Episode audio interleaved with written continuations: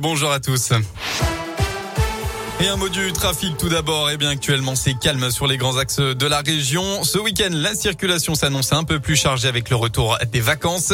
Bison futé hisse le drapeau vert aujourd'hui, samedi et dimanche dans le sens des départs. Même chose pour les retours, sauf pour dimanche. La journée sera classée orange en France.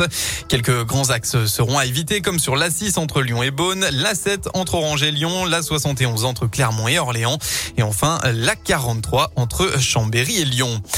À la une de l'actualité, en ce dernier jour de 2021, plus de 206 000 contaminations ont été enregistrées en seulement 24 heures en France, tandis que près de 2000 personnes ont été hospitalisées pour cause de Covid sur la seule journée d'hier.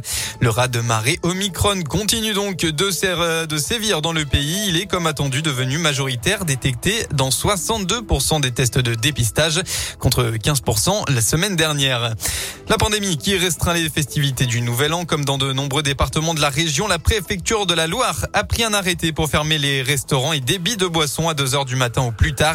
Il serait également interdit de vendre ou de consommer de l'alcool sur la voie publique à partir de 19h ce soir, mais aussi de se rassembler à plus de 10 personnes, là aussi sur la voie publique. Des contrôles massifs sont attendus tout au long de la nuit.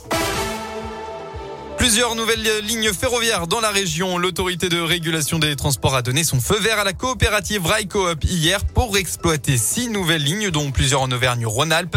L'une d'elles reliera Clermont-Ferrand à Strasbourg en moins de 8 heures avec des arrêts à Mulhouse, Besançon, Dijon ou encore Vichy.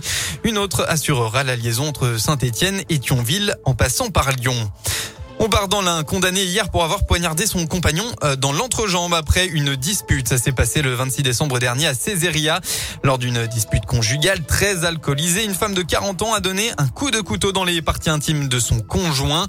La suspecte aurait d'abord expliqué au tribunal qu'il ne s'agissait pas d'un coup de couteau, mais d'une morsure de l'un de ses chiens. Mais son compagnon, hospitalisé après les faits, a tout de même reçu 5 points de suture pour une entaille de 7 cm au niveau du sexe. Une blessure qui ne ressemblait donc pas vraiment à une morsure. Elle a finalement été condamnée à 10 mois de prison avec sursis et interdiction d'entrer en contact avec le monsieur. On passe au sport en football. On en sait plus concernant le prochain match de Coupe de France entre Jura Sud et la SSE. Ce sera le 2 janvier prochain, au vu de la situation sanitaire, mais également pour garantir l'ordre public. La préfecture de Saône-et-Loire vient de fixer une jauge de 5500 spectateurs pour cette rencontre. Par ailleurs, la consommation d'alcool sera interdite dans un rayon de 100 mètres autour et à l'intérieur du stade. Le match se jouera à Louan-Cuiseau. Et bien enfin, une recrue pour les Verts. Dix ans après son départ, l'international malien Bakary Sako a signé à Saint-Etienne pour la de la saison. Le joueur de 33 ans était en fin de contrat depuis qu'il avait quitté le FC Paphos à Chypre.